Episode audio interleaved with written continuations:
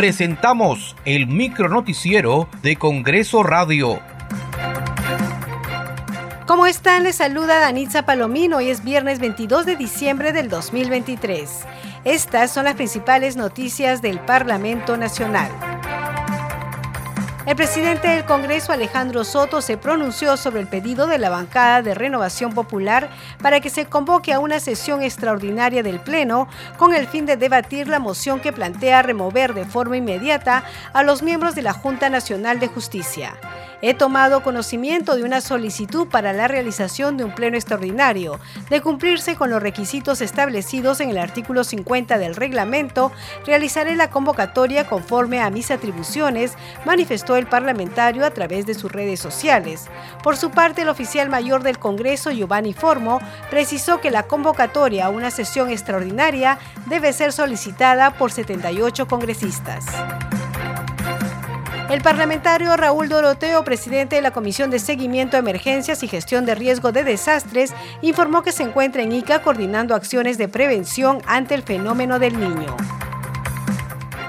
Parte de nuestra labor como presidente de la Comisión de Riesgos y Desastres, venimos monitoreando el comportamiento del impacto del fenómeno niño global, más en las zonas costeras.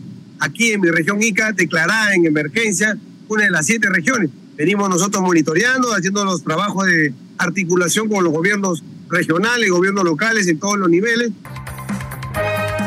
La legisladora Esmeralda Limache de la bancada Cambio Democrático Juntos por el Perú informó que en este cuarto día de la semana de representación se encuentra en la ciudad de Tacna supervisando diversas infraestructuras públicas tales como plantas de agua, instituciones educativas, postas médicas, entre otros.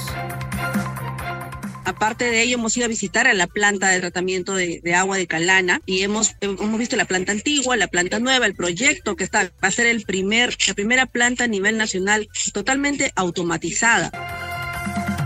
En Trujillo, el congresista Diego Bazán Calderón de la bancada Avanza País visitó Laredo donde se concretó la entrega de un nuevo patrullero para la comisaría de ese distrito.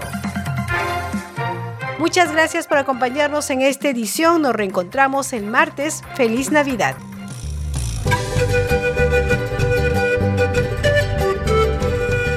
Feliz Navidad les deseamos desde el Congreso de la República. Saludo en Aguajún.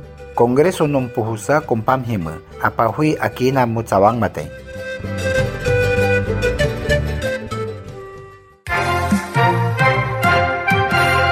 Hasta aquí el micronoticiero de Congreso Radio, una producción de la Oficina de Comunicaciones del Congreso de la República.